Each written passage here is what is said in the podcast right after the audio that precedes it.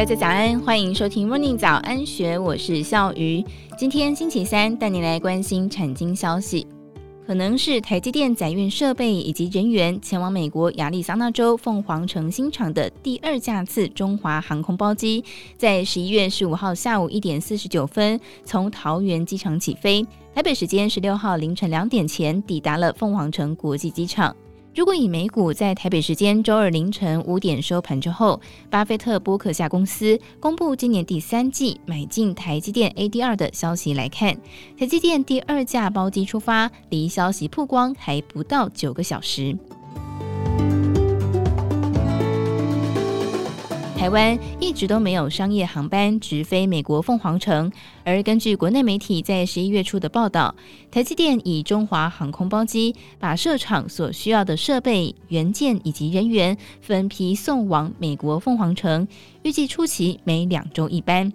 报道当中也提到，凤凰城新厂第一期工程接近尾声，预计十二月份举行第一批机台设备到场典礼，预计明年试产，在二零二四年量产，规划到二零二九年投资额大约是一百二十亿美元。另外，美国科技业媒体 EE Times 也报道，台积电宣布正在凤凰城限址新建一座厂房，可能将会作为第二座的晶圆厂，有助于提高新厂的成本效益。台积电在回复 EE Times 的声明当中说道：“这栋建筑可以让我们未来扩张时更有弹性，但是本公司还没有最后敲定是否要盖第二座晶圆厂。由于看到客户对于台积电先进制程的强烈要求，我们会考虑在亚利桑那的第二座厂增加更多的产能。”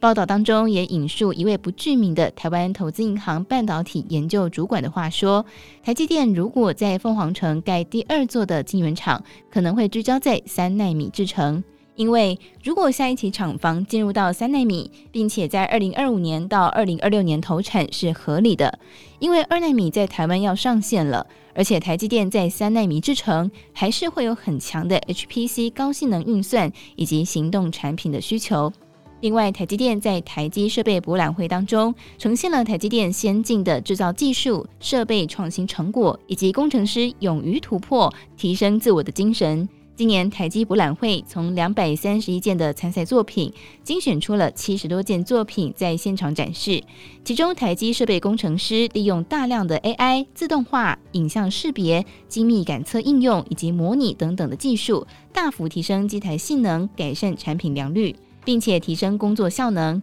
另外，为了要培育年轻世代的半导体技术人才，金源十五 A 厂的台积电新人训练中心，让新进员工在安全的学习环境下，透过专任讲师的指导以及实务操作，可以迅速的增进半导体基础的知识还有技能，熟悉生产线的沟通方式，并且融入台积公司文化。金圆十五 B 厂的厂务学院，则是提供了台积电厂务系统的完善模拟，还有员工的完整训练，以深化其专业的技术能力，进而能够研究创新。以上内容出自《金周刊》数位内容部，更多精彩内容欢迎参考资讯栏。如果有任何想法，也欢迎你留言给我们。我们就下次见，拜拜。